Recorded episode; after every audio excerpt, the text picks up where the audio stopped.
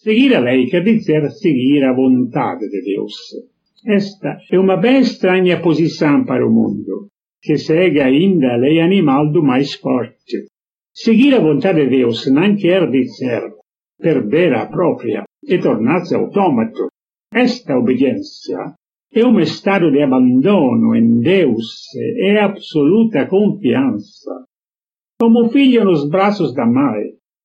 Mas este abandono é ativo e dinâmico, o de quem vai atrás de um guia sábio e bom, que o defende e lhe garante o sucesso. Na condição que o seguidor queira obedecer com boa vontade, sinceridade e fidelidade.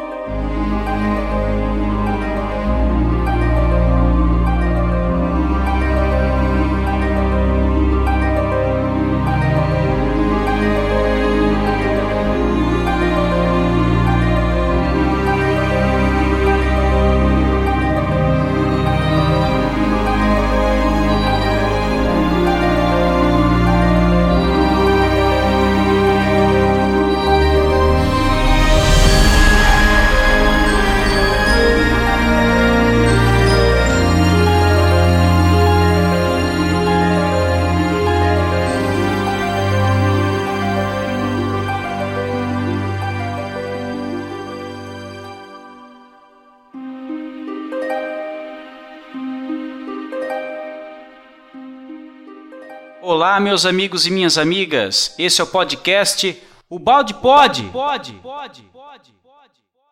E é uma alegria enorme estar aqui com vocês novamente. Hoje oferecemos o episódio número 4.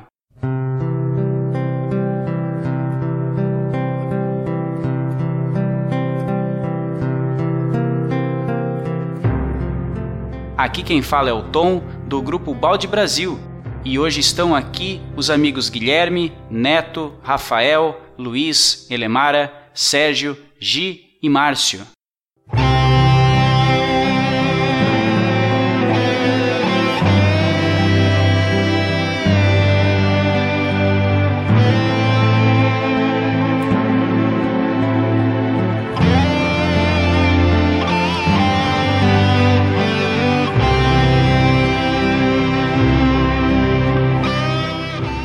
Hoje, então, nós continuaremos a leitura com pequenos comentários da obra A Lei de Deus, do professor Pietro Baldi, abordando o capítulo 4, intitulado Em Harmonia com a Lei.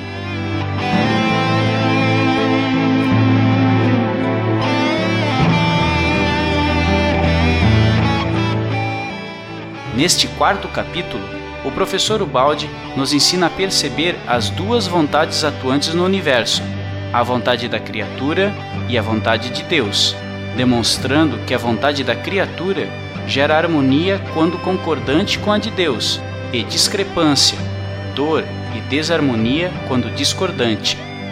Veremos a evidente necessidade de substituir o espírito de egoísmo e de separatismo por um espírito de união com Deus e colaboração com o próximo.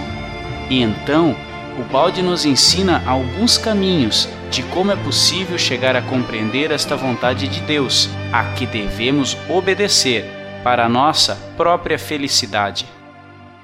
Mas antes, vamos para a nossa leitura de e-mails e recados e logo retornamos para o nosso estudo.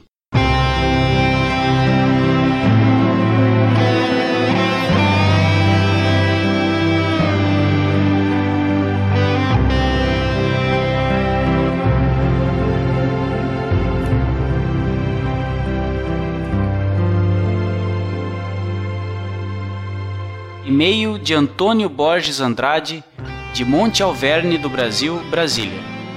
Parabéns pela iniciativa, pela qualidade sonora, pelos comentários. O formato, como concebido, lendo um trecho para posterior comentário, também é interessante, pois o ouvinte mantém contato com a mensagem original completa, sem interrupções. Em seguida, vem os comentários para melhor entendimento. Obrigado, Antônio Borges.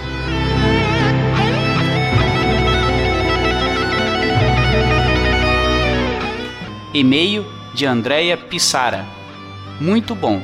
O trabalho de vocês me fez sentir exatamente o que Pietro Baldi diz: considerarei cada ouvinte como um amigo meu pessoal, com o qual estou desabafando a minha paixão de beneficiar o próximo. Quanta emoção, Andréia. Muito obrigado. E por fim, o e-mail de Iago Rocha. Ele diz assim: Olá, pessoal. Sou de Teófilo Otoni, Minas Gerais. Tenho 18 anos. Sou espírita e estou adorando ouvir os podcasts. Há algum tempo eu despertei o interesse de estudar as obras de Ubaldi e baixei todas as trilogias em PDF. Só que acho a leitura muito difícil, é necessário refletir muito, ler, reler, pensar, reler mais e mais e mais. Qual a obra de Ubaldi mais fácil de ser estudada e entendida? Espero poder manter o contato sempre com vocês. Abraços. Iago, nós recomendamos que escolha um dos nove caminhos que mencionamos lá no BaldiPod 1 e também disponível no nosso perfil do Facebook e que uma resposta para sua questão é esta aqui mesmo, continuando conosco, interagindo e ouvindo os podcasts de A Lei de Deus, que irá lhe auxiliar na compreensão melhor do professor Ubaldi. Queremos agradecer também a todos os demais amigos, inclusive da Espanha e Portugal, que têm compartilhado nosso podcast e postagens do Grupo Balde Brasil nas redes sociais.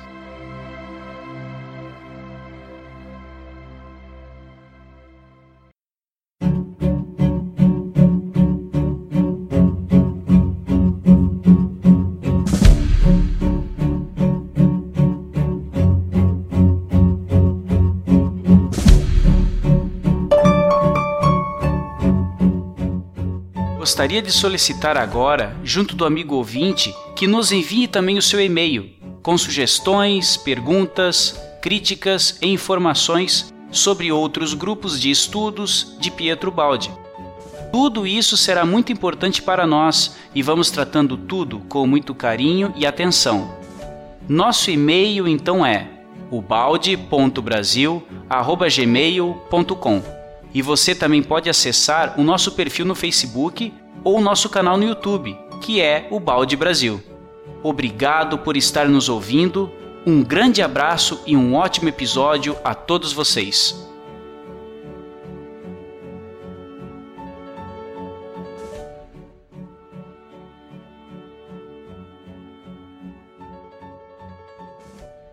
Solicito agora que a Gi inicie a nossa leitura.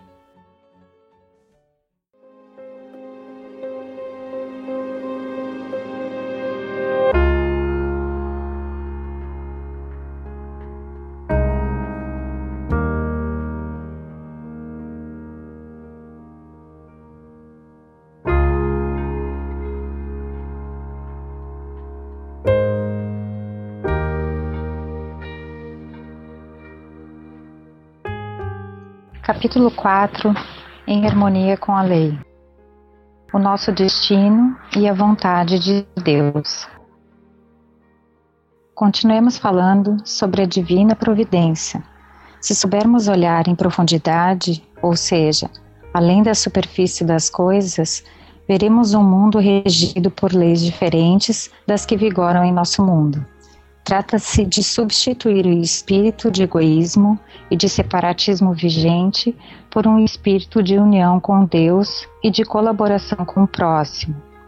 Trata-se de nos colocarmos num estado de aceitação perante a lei de Deus, ao invés de nos colocarmos num estado de imposição para com o próximo.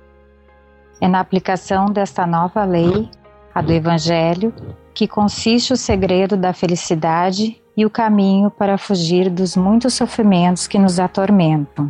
Falamos de união com Deus, de obediência à lei, de aceitação da vontade dele. Surge agora a pergunta: como é possível chegar a compreender essa vontade de Deus a que devemos obedecer? Deus não tem boca, mas fala. Não tem mãos, mas opera. Deus está presente, não há dúvida, mas não podemos percebê-lo em forma material, na superfície das coisas, com os nossos sentidos. Deus está presente, mas na profundeza de tudo o que existe. Há então dois caminhos para percebê-lo: ou da introspecção, olhando e penetrando dentro de nós por intermédio da meditação ou concentração, ou olhando os efeitos que, da profundidade onde está Deus, vêm até a superfície, revelando assim a natureza das coisas que os geram em movimento. Pode-se assim chegar a compreender o pensamento de Deus, pelo menos no que diz respeito à nossa vida, quer afinando os sentidos no caminho da espiritualização, quer para os que não conseguem olhar para dentro, olhando para fora, ou seja, observando o que vai acontecendo conosco e ao redor de nós. Não podemos negar que a primeira origem de tudo está na profundidade e Deus, embora não tenha mãos, opera. A nossa vida e o nosso destino não se desenrolam ao acaso, mas são dirigidos por Deus. Então, se os acontecimentos podem, até certo ponto, ser o efeito da nossa vontade, em grande parte exprimem também a vontade de Deus. As duas vontades se misturam, colaborando quando concordam e em luta uma com a outra quando são discrepantes. No primeiro caso, dizem a mesma coisa, e então é fácil conhecer a vontade de Deus. No segundo caso, dizem duas coisas diferentes, mas quando tivermos separado desse conjunto o que é efeito da nossa vontade, restará aquilo que nos vai revelar qual é a vontade de Deus a nosso respeito.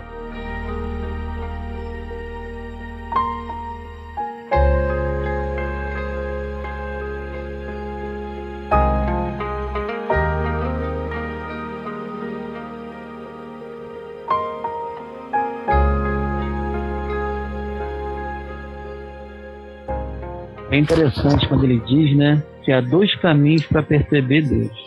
E eu lembrei de um texto em A Grande Síntese, né, o Evangelho da Ciência, essa obra maravilhosa de Balde, quando comenta das duas psiques, uma psique interior e uma psique exterior, essas duas psiques. E ele diz que nós estamos evoluindo em caminhada para nos expressarmos mais nessa psique interior, latente, então eu vou até ler um trechinho da grande síntese para vocês entenderem o que eu estou dizendo. Ele diz assim: Assim se manifestará e aparecerá em vós essa psique mais profunda, por lei natural de evolução, por fatal maturação que está próxima. Então deixareis de lado, para uso da vida prática, vossa psique exterior e de superfície, a razão, pois só com a psique interior, que está na profundeza de vosso ser, podereis compreender a realidade mais verdadeira que se encontra na, profundeza das coisas. Esta é a única estrada que conduz ao conhecimento do absoluto. Então, olha que interessante, ele fala dessa psique né, exterior e essa interior.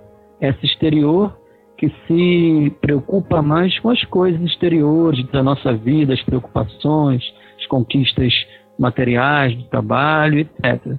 E fala dessa consciência latente, dessa psique interior, como ele diz bem aqui na lei de Deus, que a gente penetrando mais pela introspecção, para dentro de nós, na meditação ou na concentração, a gente consegue perceber mais essa lei de Deus, então ficar mais em harmonia com ela, né? Da mesma forma, ele fala de, uma, de um caminho exterior, pelos efeitos, pelas circunstâncias da nossa vida, como diz Emmanuel, né? Que para a gente perceber também a lei de Deus, vale muito pelas circunstâncias e pelas pessoas que são colocadas no nosso caminho. Então é bem interessante a gente observar esses dois aspectos.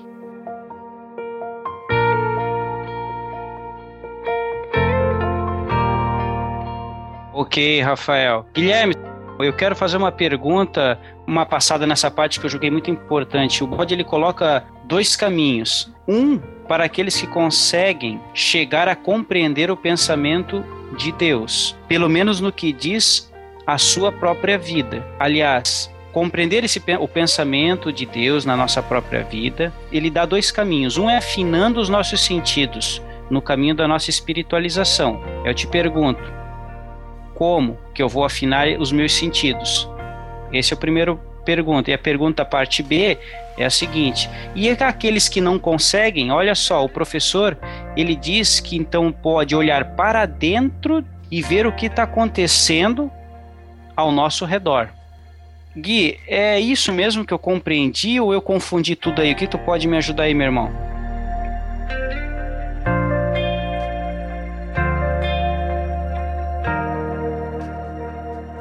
Mas deixa eu te falar, eu, eu penso assim, falando por experiência pessoal, até relativo ao momento que eu estou passando e me identifico muito com o Balde, quando ele fala sobre a dor. Eu acho que, pelo menos no meu caso pessoal, a melhor maneira de afinar os meus sentimentos é, pelo, é colhendo aquilo que eu planto de maneira consciente. É, ele falou aqui atrás, em relação a, a nós, deixa eu ver aqui, ó, bem, bem no início, ele fala aqui, ó, trata-se de substituir o espírito de egoísmo e de separatismo por um de união com Deus e de colaboração com o próximo. E nesse sentido, em todas as nossas relações pessoais, no trabalho, na família, a gente é visitado constantemente pela dor. Quem está consciente percebe que é consequência de atos de egoísmo e de separatividade. Quem não está consciente deposita no outro a culpa do seu infortúnio.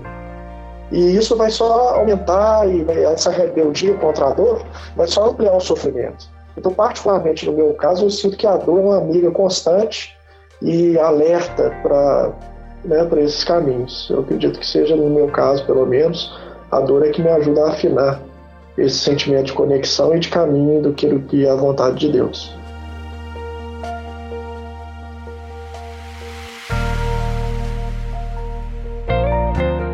Muito bem lembrado pelo Guilherme a importância de conhecer, né, de perceber, compreender que existem leis, como o Balde bem comentou no último capítulo que a gente estudou, que ele deixa bem claro, né?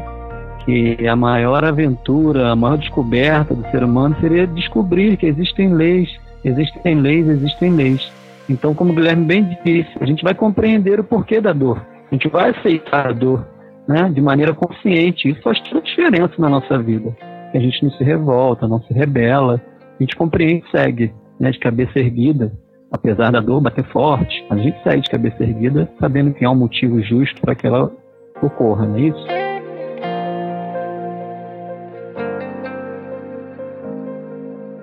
É, eu devo aqui, viu, Rafael, dar até um testemunho pessoal meu, assim, eu tô passando uma fase de colheita de coisas que eu plantei é, meio desastradas no passado. E se a gente realmente se rebela no sentido de colocar a culpa em outra pessoa, ou de achar que o efeito foi maior do que a causa, ou de se rebelar contra Deus, ou de, e, deixa de se concentrar na mudança, nós perdemos oportunidades. Então, por exemplo, é, o fato de eu estar colhendo agora é, um plantio que me traz alguma dor, por um outro lado, me sensibiliza para aproveitar a oportunidade, por exemplo, desse grupo. Né? Então, é, é, é, é, importante a gente saber que colhendo determinadas dores, a gente vai ter sempre oportunidades novas se abrindo para nós plantarmos da maneira correta. Né? E aí, nesse processo, é, Deus é que ele fala aí que Deus vai guiando a nossa vida. Sem a gente perceber de uma forma ou de outra, ele está sempre com a mão no leme guiando o barco da nossa existência.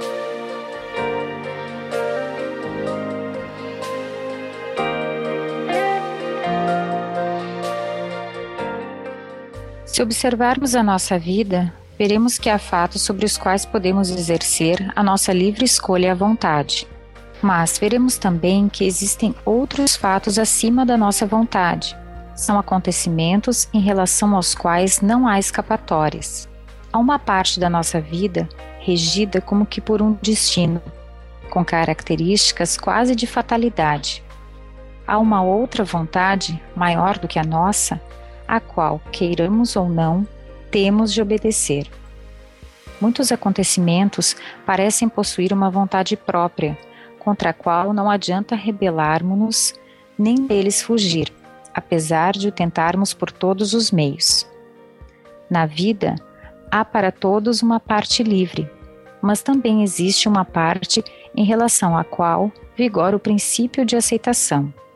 Aqui está a vontade de Deus e o espírito da nossa desobediência não tem poder algum. Esta parte pode ser triste ou alegre, de satisfação ou de sofrimento, mas é sempre justa, obrigatória, imposta pela lei. Em geral, esta é a consequência fatal do que livremente semeamos em nosso passado. Fatal, não por um princípio de fatalismo que nos faria autômatos irresponsáveis, mas como efeito exato da nossa livre vontade e do que ela quis realizar no terreno das causas, para que, conforme a lei, tivesse de atuar no terreno dos efeitos. Aqui termina o domínio da nossa livre escolha e vigora, em seu pleno poder, a lei, que exige sempre obediência. Entramos aqui no domínio do destino e vemos a maneira pela qual o construímos para nós mesmos. O que domina tudo e todos é sempre a lei, ou seja, a vontade de Deus. Disso não se pode escapar. Mais cedo ou mais tarde, temos de obedecer. Os inteligentes procuram conhecer a lei nos seus princípios gerais e a vontade de Deus no caso particular de suas vidas. Aceitando o que eles sabem que é justo, evitam atritos, choques, revoltas que geram a dor. Este é o caminho direto, mais proveitoso, menos doloroso. Se cometeram erros, estão prontos a pagar, de boa vontade, conforme a lei de Deus. O método da aceitação pacífica resolve o conflito entre a criatura e a lei, de maneira mais rápida e tranquila, qualquer que seja a pena que se deva pagar.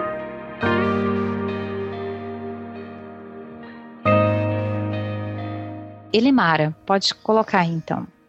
Eu queria que um de vocês assim, ó, me explicasse aqui, ó, esse parágrafo. Aqui termina o domínio da nossa livre escolha e vigora em seu pleno poder a lei, que exige sempre obediência. Ou seja, como o Tom diz, né? Eu adoro falar sobre o livre-arbítrio, né? Então, aqui termina, a partir do momento que tu entra na lei de Deus, termina uh, o, o, assim como se fosse o teu livre-arbítrio. Aí tu vai, como disse o Rafa, a, a metáfora do Rafa, do aquário. Tu tá ali dentro, mas que tu não pode sair. Seria assim? Nesse sentido? Olha, Mara, eu não, eu não sei te falar assim agora uma, uma resposta baseada especificamente na obra do Balde, né? É, me lembra o texto, novamente, que eu citei até num dos, um dos textos mais bacanas que eu já li é, sobre livre-arbítrio, chamado Liberdade e Perfeição, se não me engano, está no site do Pedro Orlando, que é um estudioso do Balde, tem um conteúdo riquíssimo, é, com vários artigos sobre temas relacionados à obra de Ubaldi. E ele fala em relação a isso, que, é, que como num, num, trânsito, por exemplo, cada um de nós pode agir livremente, mas se todos agirem com egoísmo, o trânsito para e você não tem é, movimento e todos saem prejudicados.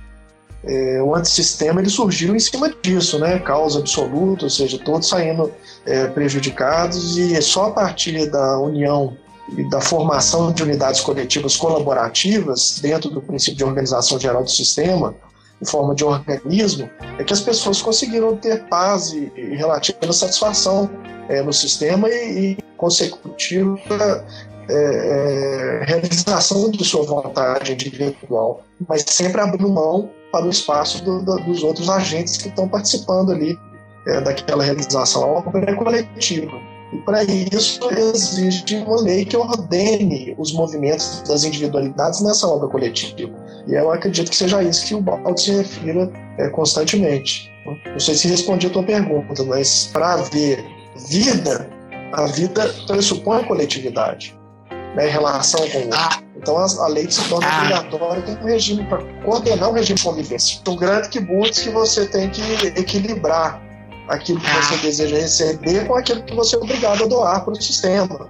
Né? Na ah. verdade, a, primeira revolta, é, se não me engano, é exatamente disso, porque nós primeiramente recebemos de quem? De Deus.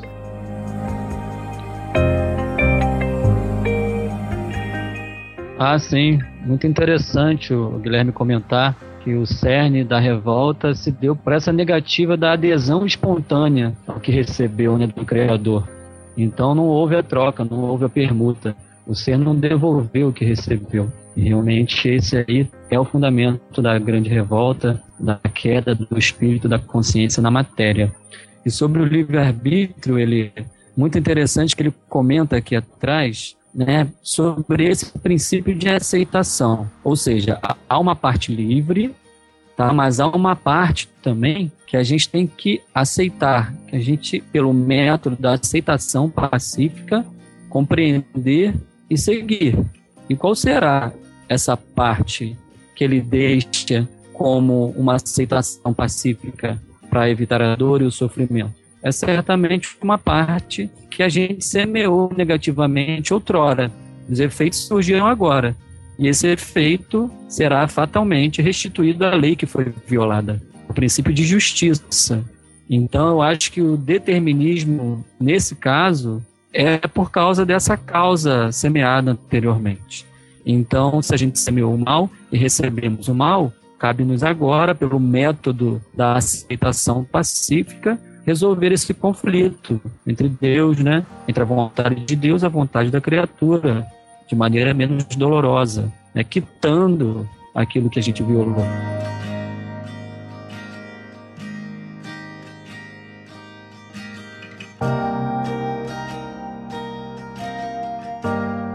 Os que não possuem essa inteligência e boa vontade, os que estão ainda mergulhados na ignorância e na revolta, ao invés de aceitar, rebelam-se, aumentando assim as suas faltas, piorando a sua posição, amontoando novas dívidas por cima das antigas. Estão acostumados a usar o sistema próprio do plano de vida animal do homem na Terra, segundo o qual o mais forte é o que vale e vence. Mas não sabem que esse plano de vida inferior encontra-se regido pelos planos superiores, que a violência só pode dar fruto na Terra e unicamente nesse baixo nível de vida é passível do domínio da injustiça. O que esse tipo de homem julga ser a lei de tudo não é senão a lei do seu ambiente terrestre. O homem usa, assim, um método errado, o método da revolta, pensando que por seu intermédio consegue vencer, impondo-se quando, na verdade, está usando um método que serve apenas para fabricar a dor. Mas é lógico e justo que assim seja, porque a dor é a única voz por ele compreendida, e não há outro caminho para guiar um indivíduo, que por natureza tende a ser livre, até compreender a existência da lei.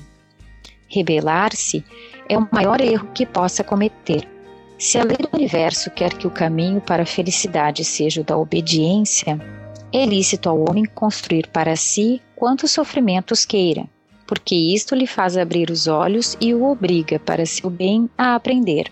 Mas não lhe é lícito destruir a lei, pois nesse caso, se ele possuísse esse poder, lançaria tudo no caos. Se Deus permitisse ao homem tanto poder, a ruína e o sofrimento humanos já não seriam apenas momentâneos e suscetíveis de reparação feita pela dor, mas seriam um fracasso definitivo, um mal irreparável, uma derrota de toda a obra de Deus, sem outra possibilidade de salvação.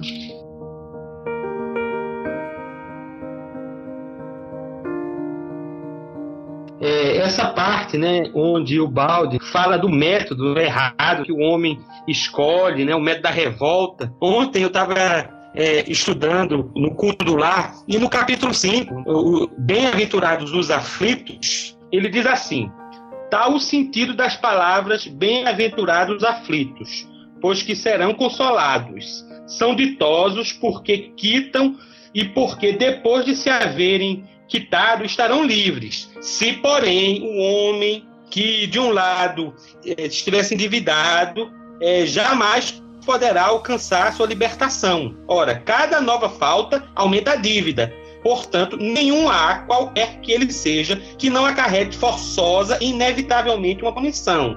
Se não for hoje, será amanhã. Se não for na vida atual, será na outra.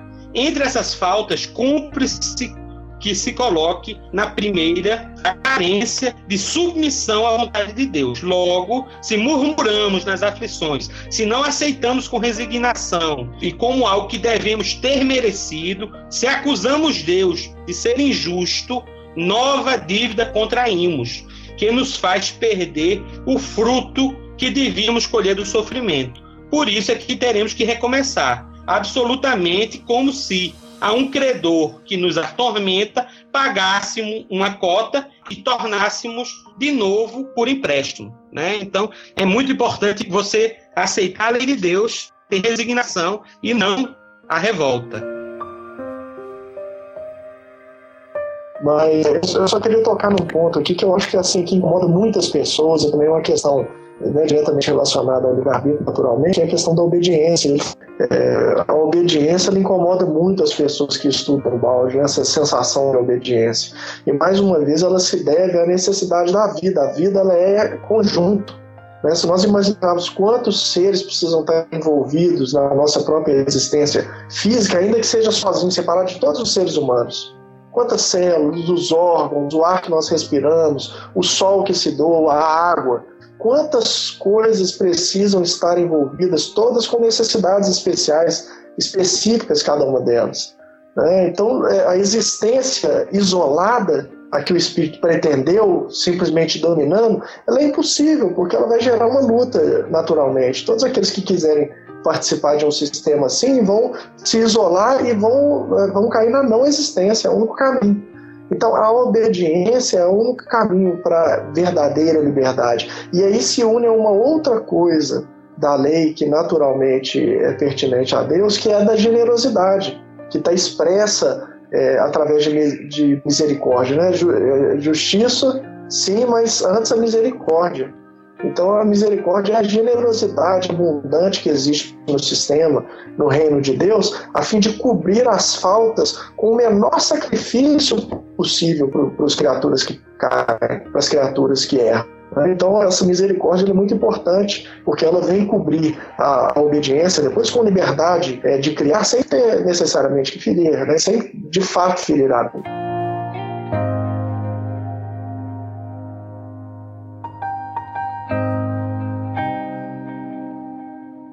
certo, a ignorância e a rebeldia do homem almejariam chegar até aquele fim. Mas a sabedoria e a bondade de Deus o salvam de um tão grande desastre à força para seu bem, constrangendo a que ele não se perca, obrigando-o a limpar-se, a corrigir-se, a aprender através da dor. Perante um quadro de lógica, bondade e justiça assim são tão perfeitos ainda no mundo gente que, sem ter compreendido nada, quer julgar Deus como culpado dos sofrimentos que há no mundo. Procuram-se assim infelizes escapatórias, lançando-se a culpa em Deus ou em seus próprios semelhantes. Mas é inútil, tudo fica na mesma. Os erros têm de ser corrigidos, as dívidas têm de ser pagas, a lição tem de ser aprendida. Quando chega a dor, Nunca queremos admitir que a culpa seja nossa e não de outros. Perante a lei, cada um se encontra sozinho e trabalha por sua conta. Cada um fica com o destino que quis construir para si mesmo. Rebelar-se é pior. O mais que pode fazer é resignar-se e corrigir-se, construindo para si, de agora em diante, um destino melhor, de convicta obediência a Deus, agradecendo-lhe pela dura lição que vai conduzi-lo à felicidade. Nossa, muita coisa, né? Passa muita informação importante aqui que são diárias, são de convivência, do nosso dia a dia. Então é muita coisa para comentar, mas vou falar só um pouquinho. É interessante quando ele diz que se Deus facultasse ao homem tanto poder, ele se arruinaria. Sofrimento humano seria imenso. Então, mais ou menos assim, a gente sabe o filho que a gente tem. Que se nós temos dois filhos, nós conhecemos bem os nossos filhos. Então, para um, a gente sabe que a gente pode dar um certo tipo de liberdade, pode dar um certo tipo de brinquedo, pode deixar aí no determinado local. E o outro, a gente sabe que não pode dar certo tipo de liberdade né, nesse mesmo sentido. Então, é interessante, porque se Deus nos desse toda a liberdade a partir da queda, a partir do momento que a nossa consciência caiu na matéria, a gente se arruinaria. Então ele vem com um princípio de ordem, de consciência por dentro, regendo todas as coisas e nos dando a liberdade de seguir com mais poder, com mais propriedade, a partir do momento que a gente vai desenvolvendo as nossas potencialidades e podendo sim gerir a nossa vida sozinho, consciente. Acho que fica bem legal essa metáfora da, dos filhos para a gente perceber no dia a dia, que esse livro é muito dia a dia. A gente sempre trazer ele para o nosso dia a dia. E outra coisa bem rapidinho, Clairton, é que a Gia acabou de ler que quando chega dor, a gente nunca quer admitir que a culpa seja nossa, né? Que ela é sempre do outro. E a gente tem esse vício de projetar as nossas dores para o outro, para a vida, para Deus, para a esposa, para o marido. Isso é um grande vício da humanidade. E a partir do momento que a gente, conhecendo a lei, começa a encarar isso tudo de maneira sincera e consciente, tudo muda na nossa vida. O método desse livro é fantástico, é fantástico. Diga, Guilherme, complementa aí, por favor. Mas me lembro muito a passagem de que era pedido e isso aí é, deixa claro o porquê disso, porque a lei funciona dessa forma, porque a cobra mais rápido é de quem já está mais adiantado, porque a dor visita mais rapidamente aquele que já se instruiu.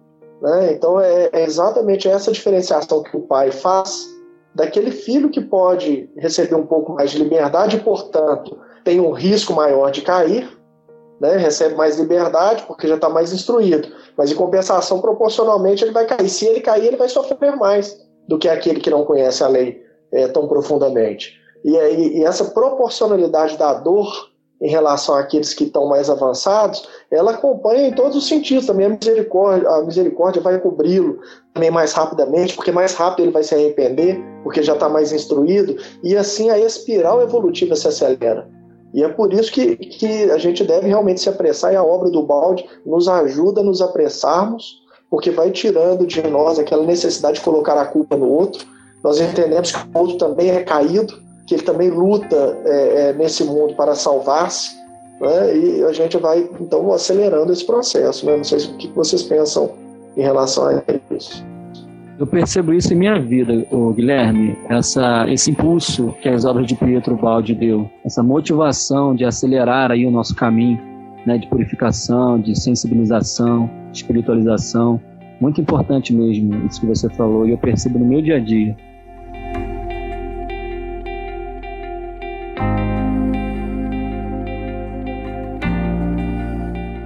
Esta é a verdade mais importante que cada um precisa compreender. Deus é, em tudo e sempre, o dono absoluto e da sua lei não nos podemos evadir. Seja qual for a religião a que o homem pertença, seja o maior dos ateus, ele obedeceu, obedece e obedecerá sempre a Deus, no sentido de que não pode escapar da sua lei. Por exemplo, o fato de pertencermos a uma ou outra crença não nos isenta da dependência da lei da gravitação. O erro está em acreditar que essas verdades, das quais estamos falando, sejam particulares a este ou aquele grupo, religião ou filosofia humana, quando de fato são verdades que existem, continuam existindo e funcionando, mesmo quando o homem não as conheça ou não as queira admitir.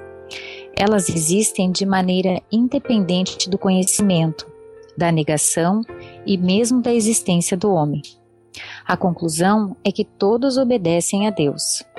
Os crentes sabendo o que fazem, os descrentes sem o saberem, os bons de boa vontade, de olhos abertos, por amor, sustentados pela justiça de Deus, os maus de má vontade nas trevas, revoltados com raiva, esmagados pela mesma justiça de Deus. É bem estranha e primitiva essa maneira de conceber tudo em função de si mesmo, pela qual o homem se faz centro, finalidade única e também dono, se pudesse, da criação. Mas enquanto os erros e ilusões psicológicas ele incorre nessa primitiva maneira de conceber as coisas, e com quantas dores terá o homem de pagar a sua ignorância? Quantas vezes terá de bater a sua dura cabeça contra as paredes da lei, até que compreenda quão inútil e dolorosa é a loucura da sua rebeldia, e quão grande é a vantagem de coordenar-se com a lei, conforme a vontade de Deus. Esta vontade, saibamos ou não, queiramos ou não, é a atmosfera que todos respiramos, da qual não podemos sair, assim como respiramos o ar da atmosfera terrestre inevitavelmente. Os materialistas julgam que a ciência poderá impor-se à lei de Deus, quando na verdade poderá apenas demonstrá-la. E ao mesmo tempo em que eles estão trabalhando para construir um mundo sem a espiritualidade, a lei rege a evolução da vida e os dirige, impulsionando-os para construir um mundo baseado nessa espiritualidade. Construtores e destruidores, apesar de o fazerem de forma oposta, de fato todos colaboram dentro da mesma lei para realizar a mesma construção. Assim como a morte é necessária para gerar a vida, e colaborar com ela para constantemente renová-la, sem o que não seria possível a sua evolução. Assim, os destruidores são necessários para realizar os mais baixos trabalhos de limpeza do terreno, sobre o qual, de outra maneira, não seria possível construir. Trata-se de um trabalho feio, desagradável, desairoso, mas necessário, que os construtores de raça mais nobre nunca fariam nem poderiam fazê-lo, porque depois de terminado, quem o executou tem de ser afastado para não prejudicar a nova construção. Eis de fato o que vemos acontecer nas revoluções, nas quais é raro constatar que quem as realizou tenha recolhido para si o fruto de suas lutas.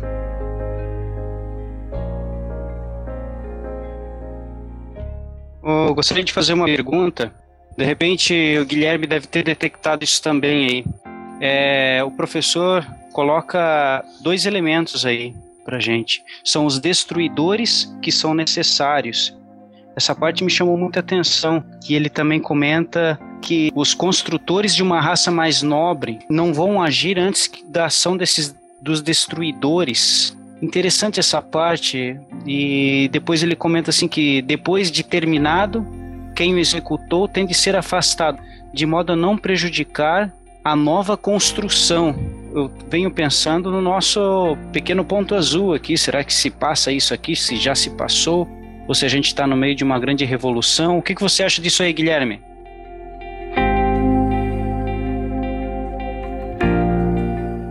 Oi, Clairton. É, eu vou falar com vocês agora com muito entusiasmo em relação a uma coisa na obra de Ubaldi que me encanta bastante.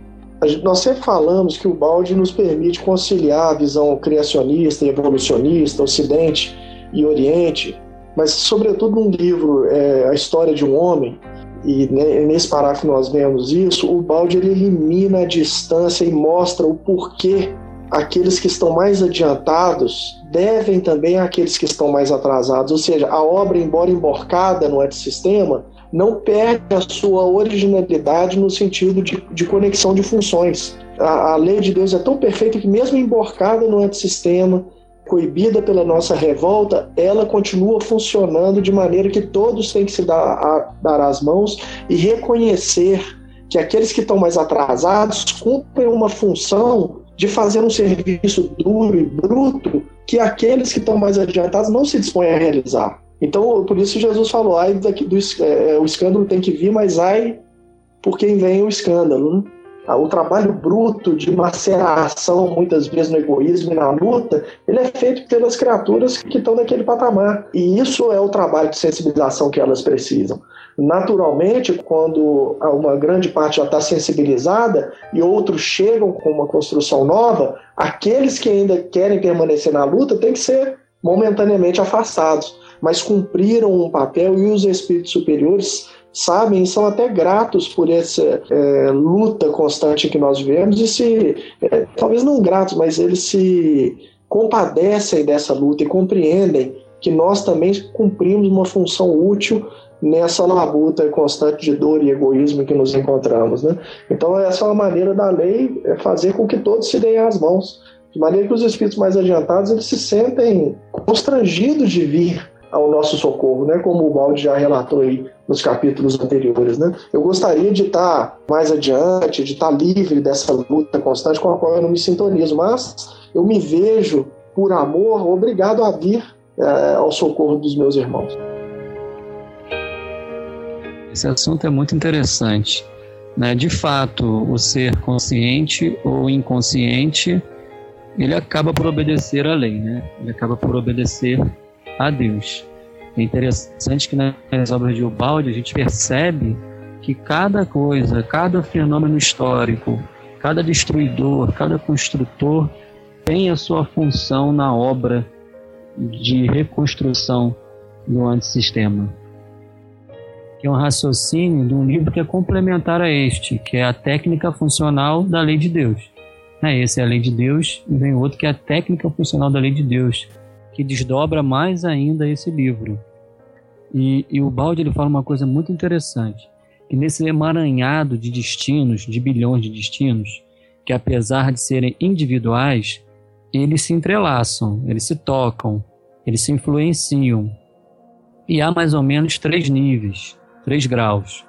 Que há um primeiro grau, que é o grau daquele que está na fase da ignorância, da experimentação.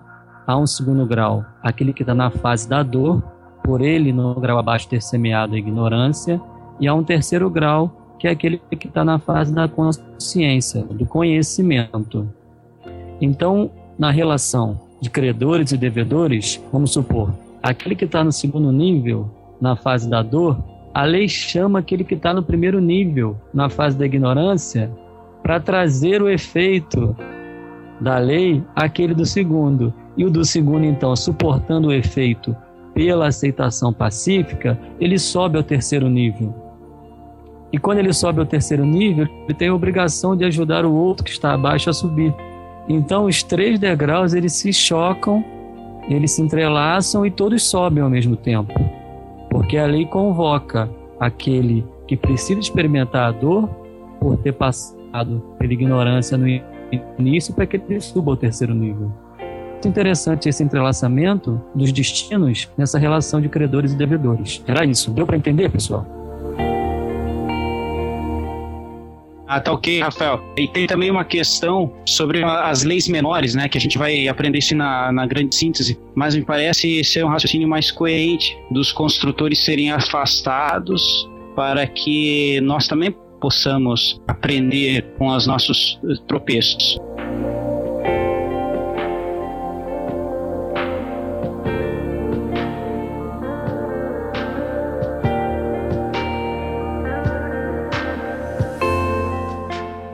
Continuaremos nestas nossas conversas observando quão profunda é a sabedoria da lei, quão grande é a ignorância do homem a seu respeito.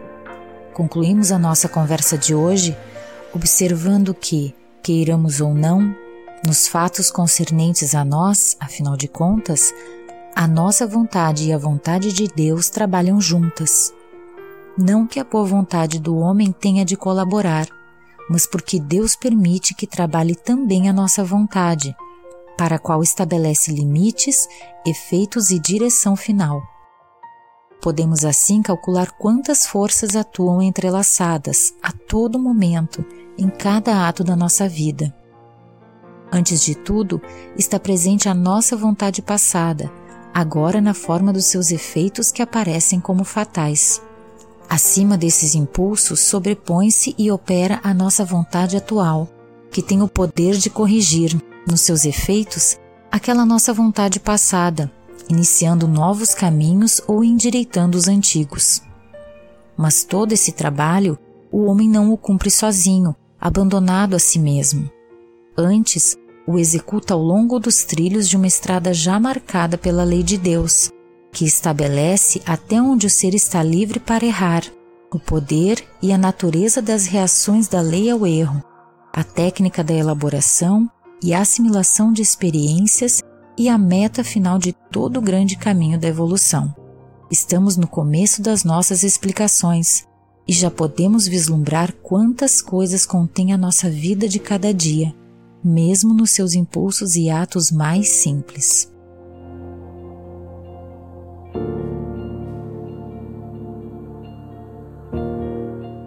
Então, meus amigos, é, nessa parte final, eu fico imaginando, ao ler esta frase, né, que o professor nos chama a atenção, que ele observa quão profunda é a sabedoria da lei e, e quão grande é a ignorância do homem a seu respeito. Então, nós estamos muito animados pelo que virá ainda à frente nesta pequenina e grandiosa obra para que nós nos distanciemos um pouco mais dessa grande ignorância, né, que hoje nós nos, nos encontramos. Alguns já não, graças a Deus, mas muitos e muitos e muitos, e eu me encontro nesses bilhões, estou numa ignorância tremenda ainda. Mas é com grande ânimo que ao ler uma obra como essa, o ângulo vai se abrindo. É nítido, o ângulo vai se abrindo e coisas que já aconteceram na nossa vida ficam mais fáceis de compreender. E espero que não caia no mesmo erro, porque a lição ela está sendo aprendida espero que com a ajuda dos amigos aí possamos entender melhor a lei de Deus e nos tornarmos um ser mais útil, né? Porque a Deus interessa o que é útil. Ah, legal, Tom. Perfeito aí o seu comentário. Como é que a gente percebe em nossa vida prática a diferença quando a gente estuda, sobretudo esse livro, A Lei de Deus, que faz com que a gente praticamente toque com as mãos a lei de Deus e perceba nos atos menores de nossa vida o funcionamento da lei. Então ele termina a frase, esse capítulo, de forma bem interessante, né? Estamos no começo das nossas explicações e já podemos vislumbrar quantas coisas contém a nossa vida de cada dia, mesmo nos seus impulsos e atos mais simples.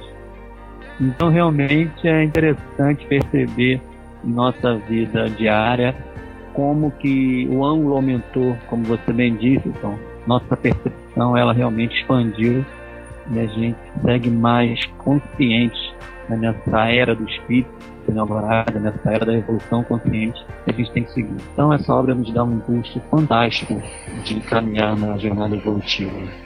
Muito obrigado, gente. Obrigado, Rafa. É, Márcio, você fala conosco de Goiás. Pode falar, fique à vontade. Eu achei super interessante. Me fez lembrar esse estudo, principalmente com relação a essa lei, o que Paulo fala no Ato dos Apóstolos, quando ele fala que nós vivemos em Deus, nos movemos em Deus e existimos em Deus. Depois, mais à frente, usando a mesma linguagem, só que com, de uma forma mais direta, o, o André Luiz também nos fala mais ou menos sobre isso, de que nós vivemos em Deus e ele representa Deus como um grande oceano e nós como aqueles peixinhos que nos movemos.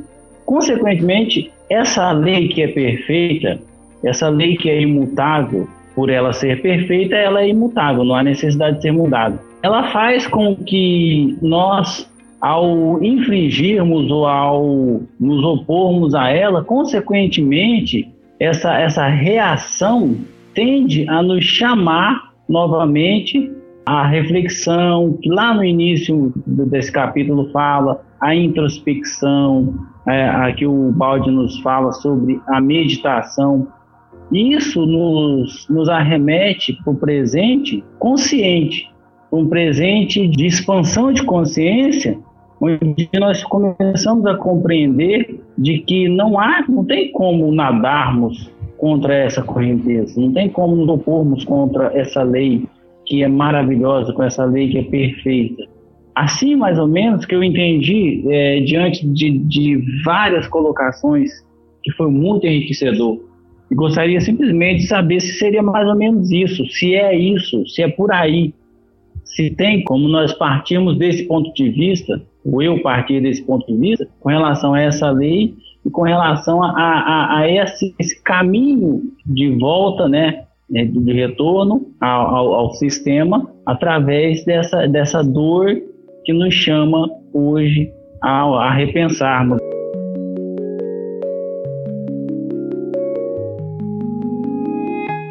Márcio, muito bom, muito bom mesmo. É uma grande alegria estar recebendo você no nosso grupo aí. Goiás agora conectada nesse grupo para que nós possamos estar divulgando mais e mais a importância da leitura dessa obra tão simples, mas tão profunda. Tá ok, meu irmão? Na sequência aí eu chamo o nosso amigo Sérgio de Angra dos Reis. Realmente eu também estou muito gratificado em poder né, estar tá aprendendo com o professor Balde. Né? Sempre que a gente lê o professor Balde dessa maneira simples, é, ele nos faz sentir justamente isso, essa necessidade da comunhão com as leis de Deus, com a vontade de Deus, como ele escreve. E posso é, lembrar também, vendo essa diferença, do Balde ter uma linguagem fácil, contemporânea, moderna, mas que Paulo, né, há dois mil anos atrás, já escrevia em Gálatas, capítulo 6, versículo 7, assim: Não vos enganeis, Deus não se deixe escarnecer, pois tudo que o homem semear, isso também se fará. Então, nós vemos que, na realidade, Paulo está dizendo que não tem jeito de enganar a lei de Deus. Não tem jeitinho brasileiro, não tem como burlar. A lei, a lei é uma lei de amor e é uma lei justa. É uma lei né, que realmente, se você plantou, você vai colher. Né? Então, há dois mil anos temos essa lição. E o homem teimoso, revoltado, quer sempre o quê? Botar a culpa no outro, botar a culpa em qualquer coisa, mas não encontra si. Bota a culpa até em Deus. Então, para terminar minha fala, tem no livro Boa Nova, no capítulo 13, cujo título é Pecado e Punição, um comentário de Jesus sobre isso. Porque Tiago, ele pergunta a Jesus, Sendo Deus tão misericordioso, por que pune seus filhos com defeitos e moléstias tão horríveis? Veja que resposta maravilhosa Jesus nos dá. Acreditas, Tiago, respondeu Jesus, que Deus desça de sua sabedoria e de seu amor para punir seus próprios filhos? O Pai tem o seu plano determinado com respeito à criação inteira. Mas dentro desse plano, a cada criatura cabe uma parte na edificação, pela qual terá de responder. Abandonando o trabalho divino para viver ao sabor dos caprichos próprios, a alma cria para si a situação correspondente, trabalhando para reintegrar-se no plano divino, depois de se haver deixado levar pelas sugestões funestas contrárias à sua própria paz. Por isso, amigos, nós sigamos né, com Jesus, Kardec e com o professor Baldi. Boa noite. Boa noite, Sérgio. Obrigado, meu irmão. Neto de Itaperuá, na Paraíba. Fala alguma coisa pra gente aí, Neto. Pela leitura que eu fiz ontem do, do capítulo 14 do livro Um Destino Seguindo Cristo, o Balde deixa bem claro que a obra dele é o centro ela não se coloca como satélite de, de religião alguma, ela se coloca como centro. Também não se coloca como melhor, nem para tomar o lugar das outras. E a gente percebe isso na nossa vida, no nosso estudo. Se você é espírita, se você é católico, protestante, e se você se abrir para estudar o balde, você vai ver que você tende a circular em volta da obra de Ubaldi. Por quê? Porque é a expressão do pensamento divino diretamente, né? E como a gente tá, tá querendo voltar para Deus, a gente busca nas religiões, busca entender o que a gente deveria era fazer uma meditação, a gente se introspectar, ir para dentro de si buscar isso, mas a gente não, a gente fica buscando nas religiões, fica buscando em outras formas, como ele coloca aí, há duas formas de buscar. E quando a gente encontra é, essa lei expressa numa forma material, como é a obra de Ubaldi, ele materializou essa ideia, esse pensamento, a gente logo sintoniza e não tem como mais voltar atrás. Eu queria desejar boa noite e obrigado por mais um estudo. Graças a Deus. Obrigado, Neto. Muito obrigado mesmo. Valeu. Boas, sabe as palavras? É, Guilherme, de BH, queria deixar só para vocês uma reflexão que me veio aqui no finalzinho, sem me estender muito, de como o Balde já nesse capítulo já também deixa é, nuances de relacionamento com o seu leitor, com as pessoas que estão interessadas na obra dele, agora já não de maneira tão clara como nos capítulos anteriores, mas de maneira um pouco mais velada e elegante, e discreta, é, quando ele fala aqui conosco o seguinte: ó, estamos no começo das nossas explicações e já podemos vislumbrar quantas coisas contém a nossa vida de cada dia. Isso foi citado aí nos comentários de outros amigos, mas me lembrou, por exemplo, o Moisés que falava não, sim, né, para crianças pequenininhas. Depois Jesus vem atirar em primeira pedra quem não tiver pecados, ou seja, vocês já são capazes de refletir. Olhe para si mesmo, você também não erra. E aí já é para uma criança um pouco maior, né? Depois vem o Espiritismo, e o Espiritismo já fala sobre paciência, sobre valores morais.